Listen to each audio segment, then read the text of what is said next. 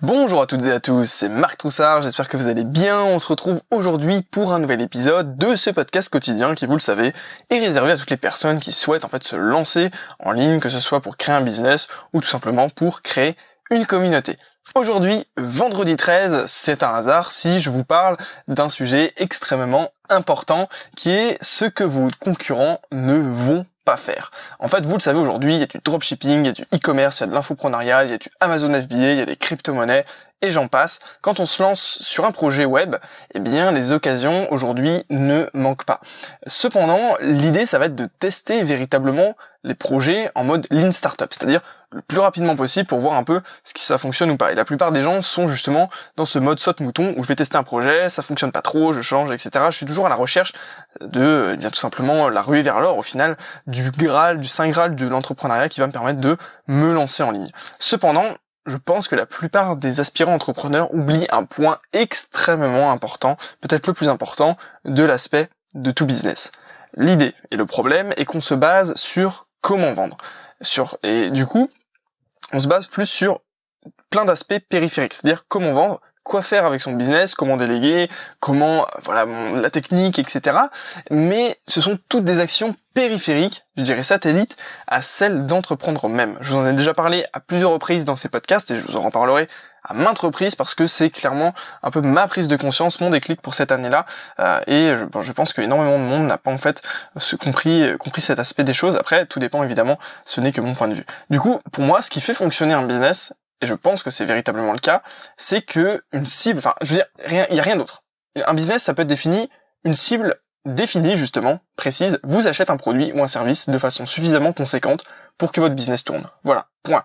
Il y a rien, il y a rien d'autre. C'est, je veux dire, un business à la base, ça doit être ça. C'est juste cet aspect-là. Et le problème, c'est que la plupart des gens qui vont se lancer, du moins de manière un peu pas amateur, mais je veux dire, euh, c'est différent. Quelqu'un qui va mûrir un business depuis des années, etc., et qui a une formation potentiellement dans, dans, ces, dans ce domaine-là, qui va se lancer plutôt qu'une personne, euh, par exemple, qui est euh, à côté salarié, qui est pas du tout dans le domaine entrepreneurial et qui va acheter une formation sur le dropshipping pour se lancer. Je veux dire, il y a vraiment quand même un contraste entre les deux. Je parle du coup plus de cette deuxième catégorie dont je fais plus partie puisque au final j'ai pas de formation commerciale derrière et de, de création d'entreprise. Euh, mais du coup évidemment on apprend avec la partie difficile euh, la partie euh, sur le terrain. Du coup je pense qu'on se focalise énormément sur la technique plutôt que sur la réflexion sur le positionnement et en fait sur tous les autres aspects stratégiques d'un business. Et voilà l'idée c'est ça c'est que si votre réflexion à la base du business est très bonne et même excellente et que vous avez compris en fait tous les ressorts et aboutissants de, du problème de votre cible, etc., eh bien, toute la technique, tout le marketing, tout le, tout ce qui est autour, la délégation, etc., c'est facile. C'est facile, je veux dire. Le problème, c'est justement ce positionnement et cette stratégie. En fait, je pense que Internet rend la construction d'un business extrêmement facile techniquement et au niveau justement de toutes ces euh, toutes ces tâches un petit peu annexes. Mais ça n'enlève pas le fait que ça doit rester un business et ça reste un business. Du coup, à mon avis, après voilà, c'est mon avis, la, difficulté est exactement similaire à celle de monter un business auparavant. En fait, on, on vous vend beaucoup euh, de ouais, c'est facile de monter un business, etc. Je pense qu'il faudrait rajouter entre parenthèses techniquement, parce que l'idée derrière, la réflexion, etc. Euh, reste la même. Donc après, bon, évidemment, c'est sûr que c'est quand même plus facile du coup de mettre en application, de tester ses idées, etc. Mais en termes de réflexion et de positionnement et de manière en fait de d'aborder les choses, ça reste extrêmement similaire à ce qu'on faisait avant. Je veux dire, euh, hier, le commerçant qui ouvrait sa boutique, etc., il devait quand même réfléchir en fait un peu à comment il voulait faire les choses. Peut-être c'était de manière plus intuitive, euh, mais aujourd'hui, comme il y a énormément de concurrence sur Internet, et eh bien quand vous allez créer votre projet, il va potentiellement falloir beaucoup réfléchir à comment le faire trouver votre audience, etc. Et je pense que c'est extrêmement difficile. Et c'est véritablement ça sur lequel tout le monde se heurte et tous les gens se cassent en fait les dents sur cet aspect. Et sur lequel moi je me suis cassé je cassé les dents également euh, pendant cette première année où j'ai où j'ai véritablement euh, me suis véritablement lancé dans le vin euh, sans comment dire juste moi et mes projets au final. Et du coup, il y a beaucoup de formations qui sont axées sur la technique. Moi, j'en ai suivi quelques-unes, et voilà, c'est toujours intéressant parce que parfois, euh, voilà, euh, disons que quand on est entrepreneur du web, on est très polyvalent. Du moins au départ, on est capable de faire pas mal de choses, et donc c'est toujours intéressant de voir les techniques, les petites astuces à la mode qui peuvent permettre de booster votre business. Euh, mais il y a très très peu justement de contenu, je trouve, sur le cœur même d'un business et d'un projet. La seule formation que j'ai pu observer sur le sujet et que j'ai en partie suivie, euh, c'est une formation du coup de Marketing Mania, donc Stanislas Leloup, euh, c'est la formation Le Déclic, qui pour moi est potentiellement extrêmement complète sur euh, le cet aspect cœur même de business. C'est-à-dire qu'il passe beaucoup plus de temps, enfin du moins une grosse partie de sa formation à expliquer quel est le bon positionnement, quelle est la bonne cible à acquérir, etc. avec des techniques concrètes en fait pour justement, euh, eh bien, euh, euh, comment dire ça, eh, eh bien aborder ces problèmes-là. Parce que évidemment, vous allez beaucoup avoir beaucoup de vidéos qui vont vous dire oui, il faut avoir une cible précise, oui, il faut faire telle chose, telle chose. Mais concrètement, comment on fait? Quels sont les outils? Quelles sont les manières de faire, etc. C'est, je vous dis, c'est véritablement pour moi le problème le plus important d'un business. C'est à la base c'est un business. Donc si vous n'avez pas une cible précise qui achète un produit ou un service de manière suffisamment conséquente pour que votre business tourne, c'est pas un business. C'est juste vous faites de la pub, vous essayez des trucs à droite à gauche, mais c'est pas un business. Et du coup, si on également si on n'intègre pas un milieu qui réfléchit comme des entrepreneurs, bah, c'est pas évident. C'est-à-dire que si votre entourage est composé de, de, personnes qui justement se lancent un petit peu comme vous et qui ont un peu cette, avidité de, de connaissances, c'est très bien, je veux dire, c'est très bien d'avoir de vouloir apprendre énormément de choses, etc. Et au final, la technique permet parfois justement d'avoir des nouvelles idées, mais du coup, c'est pas forcément le milieu le plus pertinent pour en fait progresser en termes de business pur.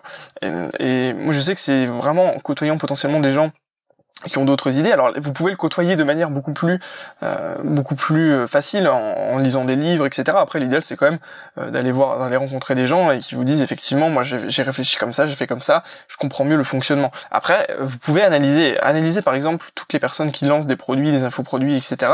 Vous pouvez regarder exactement comment ils font leur lancement, comment ils, ils, ont ciblé leur cible, quel est leur discours et tout ça.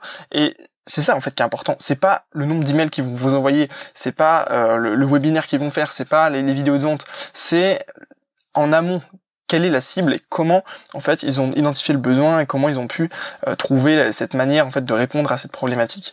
Et du coup, pour moi, la solution, c'est justement de faire ce que vos concurrents ne vont pas faire. C'est quelque chose, c'est parler à votre cible en profondeur. Allez voir votre potentiel cible, comprendre ses besoins et y répondre. Euh, le business, ça inclut pratiquement toujours une relation commerciale. Il y a quelques, peut-être quelques exceptions, on va pas rentrer dans les détails. Euh, donc un échange humain du moins au départ. Euh, c'est-à-dire que un, commerçant, il va toujours avoir un échange humain. Euh, quelqu'un qui est dans un magasin va pouvoir parler avec ses clients, va pouvoir discuter avec eux, va pouvoir comprendre que effectivement tel produit peut-être pas suffisamment mis en avant parce que le client a cherché pendant deux heures dans le magasin avant de le trouver.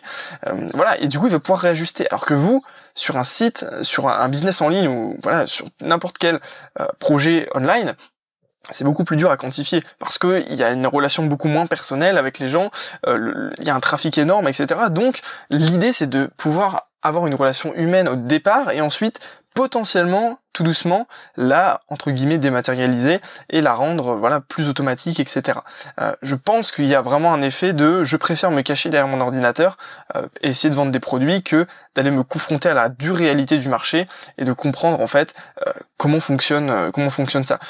Pour moi l'idée c'est que si vous avez trouvé votre cible et que cette cible est prête à acheter vos produits vous avez du coup cette validation c'est bon, vous avez fait le plus difficile. Après le reste, effectivement, bah, ça va être plus d'autres compétences transversales qui peuvent être difficiles au début, mais une fois que vous les avez, vous les avez. Je pense que c'est plus ça en fait véritablement l'état d'esprit que j'ai envie de vous transmettre euh, dans, dans ce podcast. Et du coup, voilà, en piste de réflexion, tout d'abord, j'ai discuté avec une personne qui s'appelle euh, Fabien euh, euh, qui est tout simplement le fondateur de Instaply, qui est du coup une application qui permet en fait de déléguer un petit peu le support des, des entreprises par téléphone, en fait en utilisant des SMS, etc.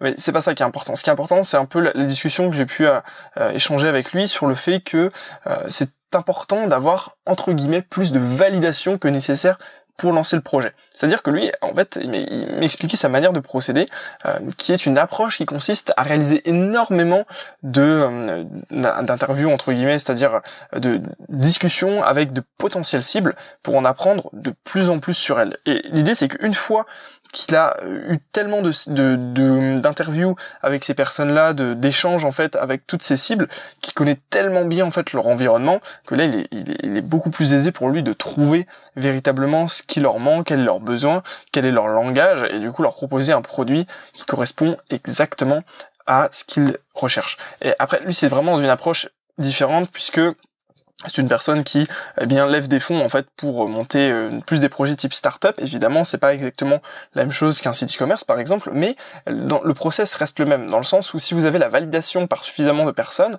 euh, de votre projet, eh bien vous pouvez même lancer ce projet juste avec ces personnes-là.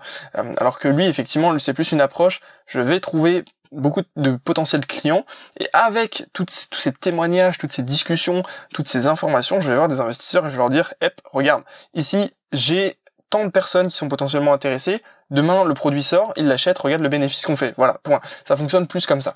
Mais l'idée reste la même en fait pour pour une boutique e-commerce. Et le fait de pouvoir justement échanger énormément avec cette potentielle audience, c'est un gain énorme parce que chaque discussion vous, vous apporte des informations extrêmement précises sur ce que vous n'auriez absolument pas pu deviner. C'est ça qui est disons que si vous n'êtes pas dans le milieu dans lequel vous allez lancer votre projet, si vous n'êtes pas vous-même un passionné, c'est pour ça qu'on dit souvent qu'il faut être passionné par son projet. Moi je suis pas spécialement d'accord. L'idée c'est que si vous êtes capable de de ingurgiter beaucoup d'informations, d'avoir une ouverture d'esprit très importante, vous pouvez monter un projet quasiment sur n'importe quoi à partir du moment où vous avez écouté les autres, vous savez les engager, vous savez comprendre leurs problématiques et justement vous poser les bonnes questions. Évidemment, ça viendra pas en une seule fois. Moi, c'est vraiment un processus que j'essaie aujourd'hui de développer, qui n'est pas du tout encore dans euh, ma manière de faire, mais véritablement, j'en suis convaincu à 10 000% que c'est ça, en fait, la meilleure solution. Le truc d'aller vraiment chercher les clients et c'est vu comme le monde au final. Ça a toujours fonctionné comme ça et je vois pas pourquoi ça, ça fonctionnerait plus comme ça dans le futur. Et du coup, il y a un livre euh, que euh, bah j'ai commandé, que je vais bientôt recevoir et que je vais pouvoir vous potentiellement vous débriefer après, euh, qui est The Startup Owner's Manual, qui en fait explique justement cette procédure, cette manière en fait de, de fonctionner. Et apparemment voilà, c'est un livre qui du coup détaille un petit peu étape par étape comment en fait monter un potentiel business grâce à ces validations qu'on a eues en amont. Donc je vous ferai un retour après dessus, mais potentiellement je pense que c'est un excellent investissement, donc je vous mets le lien en fait dans la description de ce podcast. Il y a une deuxième approche euh, que je trouve très intéressante et qui est complémentaire à la première, c'est l'approche euh, d'un entrepreneur que je connais assez bien, qui s'appelle Enzo Honoré, qui euh, voilà, est un entrepreneur sur le web, qui vend des infoproduits, qui fait du e-commerce, etc., pas mal d'activités à côté, et son idée c'est de vendre en fait le produit directement en discutant avec un prospect. Euh, en gros, il explique dans une vidéo que je vous mets également dans la description que avant de vendre un produit ou un service en ligne de manière automatique avec tunnel de vente, avec euh, avec autorépondeur, avec euh, pardon, avec euh, publicité, etc. Eh bien, il faut être capable de le vendre soi-même en discutant en discutant avec un prospect. L'idée est d'utiliser la vente directe pour valider bah, tout simplement son, son, concept, son idée. et effectivement c'est très puissant parce que ça permet de voir immédiatement ce qui fonctionne ou non dans l'argumentaire de vente. C'est-à-dire que vous allez pouvoir ajuster au fur et à mesure. Si vous parlez du coup à une personne et que vous voyez qu'elle n'est pas trop réceptive de ce que vous dites, vous pouvez essayer de, calquer, de, de caler justement d'autres d'autres arguments et voir ce qui fait mouche en fait. Alors que en ligne, avec une page de vente, c'est beaucoup plus difficile en fait de, de voir ça. Et du coup, vous pouvez utiliser toutes les informations que vous vous êtes servi sur ce petit échantillon de personnes pour les répliquer sur votre page de vente, sur votre site, etc. Et donc c'est potentiellement statistiquement beaucoup plus efficace sur un grand nombre de visites. Je pense que vous voyez l'idée, mais vraiment c'est ça. Si vous n'êtes pas capable de vendre votre produit directement en discutant de manière directe avec un prospect, pourquoi est-ce que vous serez capable de le vendre en ligne alors que c'est potentiellement beaucoup plus compliqué? Et donc si vous êtes capable de vendre bah voilà votre produit à 10 personnes par exemple, c'est que vous avez vraiment vous tenez quelque chose et que vous pouvez potentiellement euh, vous euh, vous permettre de le, faire en ligne et de, toucher beaucoup plus de monde. Euh, voilà, en gros si vous n'êtes pas capable de vendre un produit, pourquoi est-ce que vous vous embêteriez à faire de la publicité Facebook, à faire des influenceurs Instagram, à faire de la publicité Snapchat, on en parlait dans un précédent podcast, enfin tous ces aspects-là, pour amener un trafic monstre et au final que ça ne convertisse pas parce que vous n'êtes même pas été capable de vendre à une personne. Vous voyez l'idée? Donc ça pareil, c'est pas encore quelque chose que j'ai spécialement mis en place dans mes projets, mais clairement c'est génial en fait au final. Ça demande du temps évidemment. Euh, mais c'est c'est un, un, apprentissage énorme en termes de marketing en termes de vente. Donc euh, voilà au final pour résumer un petit peu tout ce que je voulais vous expliquer dans, dans ce podcast, c'est que la concurrence, qu'est-ce qu'elle va se contenter de faire? Du moins si c'est une concurrence, euh, comme je vous disais, semi-professionnelle de personnes qui veulent juste se lancer, qui veulent avoir des revenus complémentaires, qui ont vu que effectivement il y avait plein de possibilités en ligne, mais euh, qui ne vont pas du coup avoir cette, cette volonté de véritablement faire tout ce qu'il est nécessaire pour euh, pour tout simplement bah, voilà développer un projet. Eh bien, la plupart de la concurrence va, va se contenter en fait de tester ces hypothèses en ligne, alors que vous, en allant sur le terrain, vous allez faire totalement la différence. Qu'est-ce qui va se passer si quelqu'un va tester son hypothèse en ligne? Par exemple, elle va essayer de vendre, je sais pas moi, un produit, euh, je sais pas pourquoi, n'importe quel produit, elle va créer sa page de vente, elle va créer son site, etc. Elle va envoyer un max, un max de trafic et elle va voir que ce produit ne convertit pas. Boum, elle va arrêter, tout simplement. Alors que, imaginez vous faites la même chose. Vous prenez exactement le même argumentaire de vente. Euh, et vous allez trouver votre cible. Votre cible est la bonne. Vous avez exactement la même cible, mais vous, vous allez, au lieu de, de ramener 10 000 personnes avec de la publicité, eh bien, vous allez appeler euh, 20 clients, 20 potentielles personnes qui sont représentatives de cet échantillon. Vous rappelez ces 20 personnes, vous leur expliquez le truc, vous leur expliquez votre argumentaire de vente. Bah, peut-être que la première, la deuxième, la troisième personne, elles vont pas accepter parce que, effectivement, votre argumentaire de vente est pas bon, parce que vous avez oublié un détail énorme dans votre niche que vous n'aviez pas vu, une manière de faire, peut-être que euh, voilà, ils ont pas il y a un petit détail qui fait que ils achètent pas. Vous allez corriger ça et derrière vous allez enchaîner par exemple 10 ventes, euh, un taux de conversion, je sais pas moi de non, je vais pas dire euh, c'est peut-être énorme 50%, j'ai pas de je vais pas vous dire exactement de, chiffres précis mais un taux de conversion beaucoup plus important au final. Et peut-être que si cette personne en ligne avait simplement changé son argumentaire de vente parce qu'elle avait discuté avec des potentiels prospects qui lui auraient expliqué qu'effectivement non, ça c'était pas la bonne manière parce qu'il y avait un truc qui, choquait, etc. dans l'argumentaire, bah peut-être que ça aurait totalement transformé son business et fait, et fait passer en fait un business qui ne fonctionnait pas tout de suite à un business qui cartonne en fait simplement pour un petit détail. Vous voyez vraiment, c'est la différence qui fait tout, mais beaucoup de monde ne va pas le faire. Et au final, ça permet d'échouer très vite sur un projet qui n'est pas valable parce que euh, vous allez en fait tout simplement appeler des gens et s'ils vous disent tout de suite que c'est nul et que sont véritablement qualifiés en termes de prospects, parce que c'est véritablement votre cible, eh bien c'est sûr que ça fonctionnera pas, même si c'est en ligne. Et Inversement, ça vous permet de valider et d'améliorer une idée qui est potentiellement intéressante. Si vous avez des retours positifs, mais pas forcément de personnes qui veulent vous l'acheter, et que voilà, ils vont vous aider, ils vont même peut-être être heureux de vous aider puisqu'ils ont été valorisés, vous leur avez demandé leur avis, etc.